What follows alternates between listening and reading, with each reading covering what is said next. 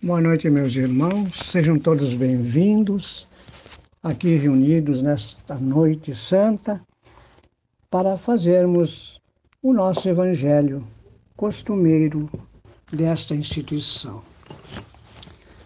Vamos elevar nossos pensamentos a Deus e a Jesus, rogando ao Pai amoroso a permissão e amparo para esse ato que vamos realizar neste instante possam os amigos espirituais, a mentora espiritual dessa casa, ajudar-nos nessa atividade santa, que aqui reunidos em Teu nome, Pai, em nome de Jesus, nos encontramos sistematicamente para atender ao chamado divino que um dia nós escutamos na acústica do nosso espírito nessa caminhada evolutiva.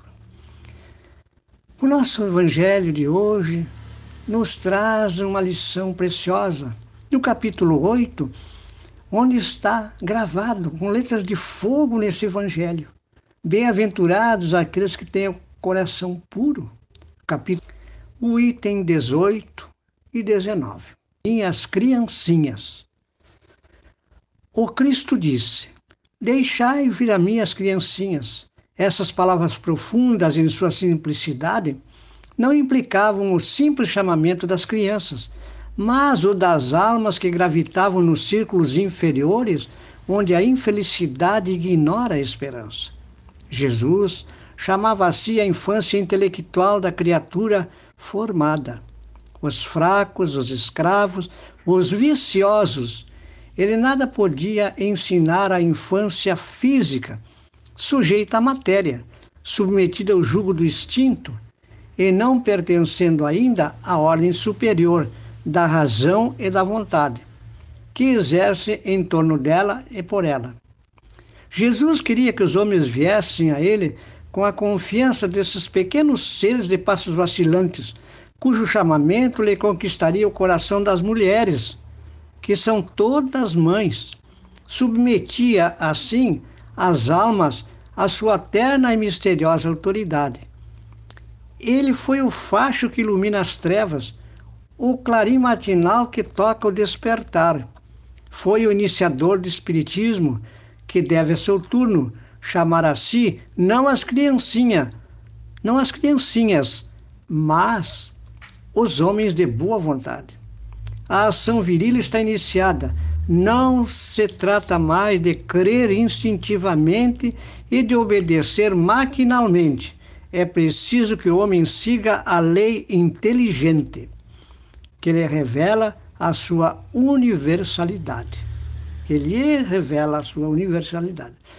Meus bem-amados, eis o tempo em que os erros explicados se tornarão verdades. Nós vos ensinaremos o sentido exato das parábolas e vos mostraremos a correlação poderosa ligando o que foi e o que é eu vos digo em verdade, a manifestação espírita alarga o horizonte e eis seu enviado que vai resplandecer como o sol sobre o cume dos montes.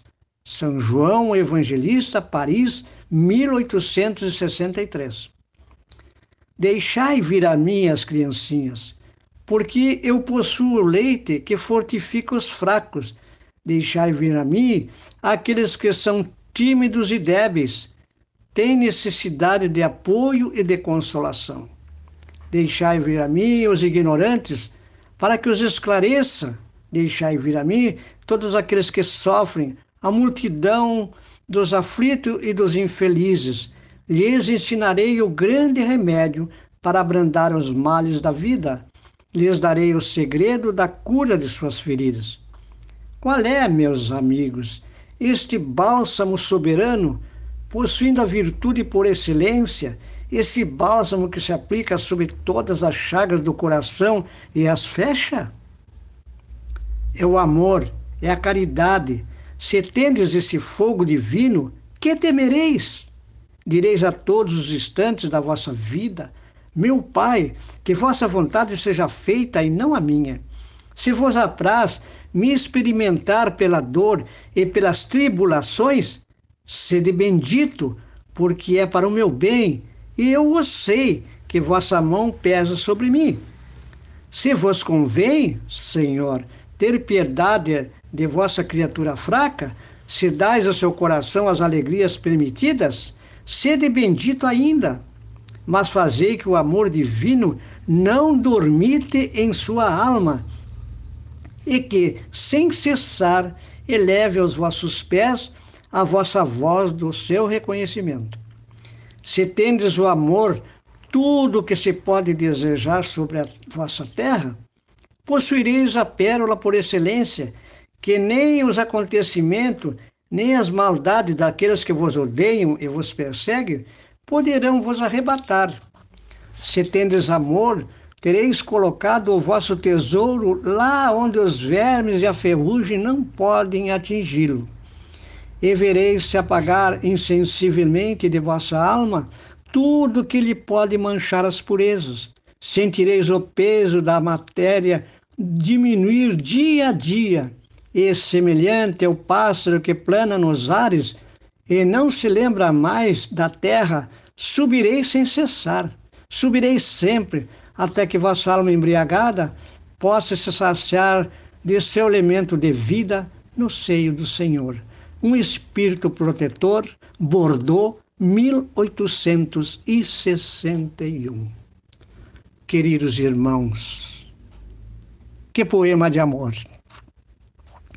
Que convite divino que há mais de dois mil anos chega à humanidade, num sofrimento terrível, numa amargura sem fim, desesperançada, vem trazer Jesus à terra. A mensagem do Pai: deixai vir a minhas criancinhas.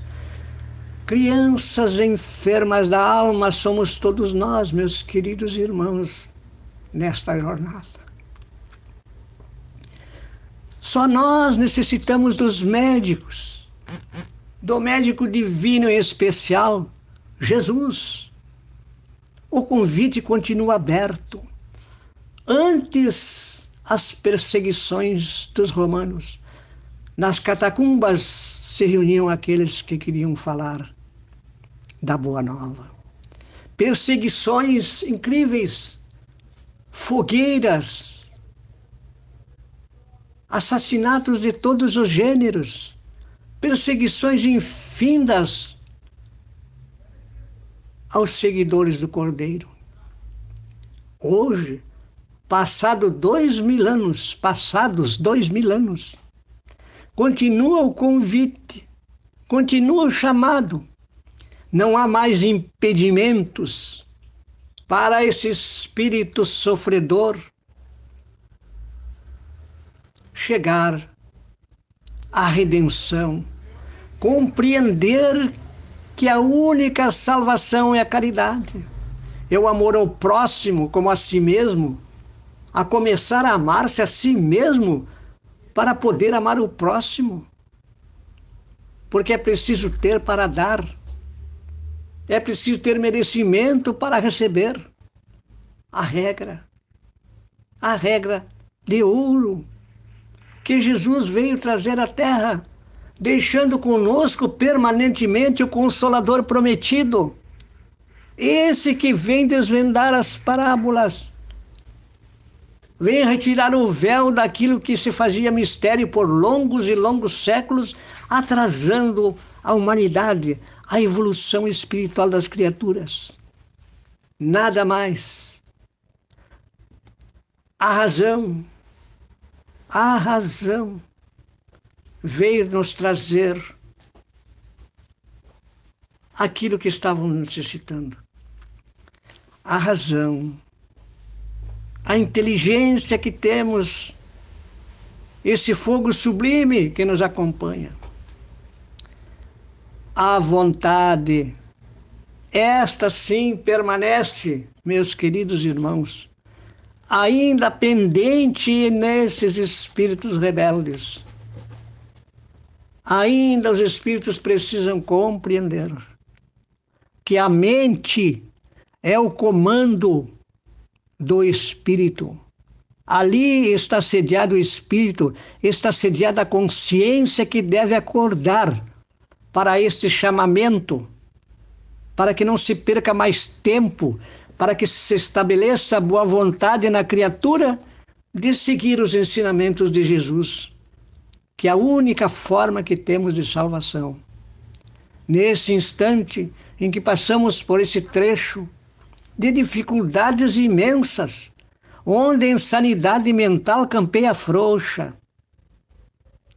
até parece que não tem limites, mas é essa mensagem da coroa em forma de vírus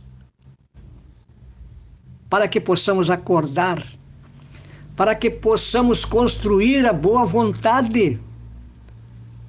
Porque Jesus, como colaboradores, precisa de nós, criaturas de boa vontade alegria de trabalhar com Cristo, de seguir servindo.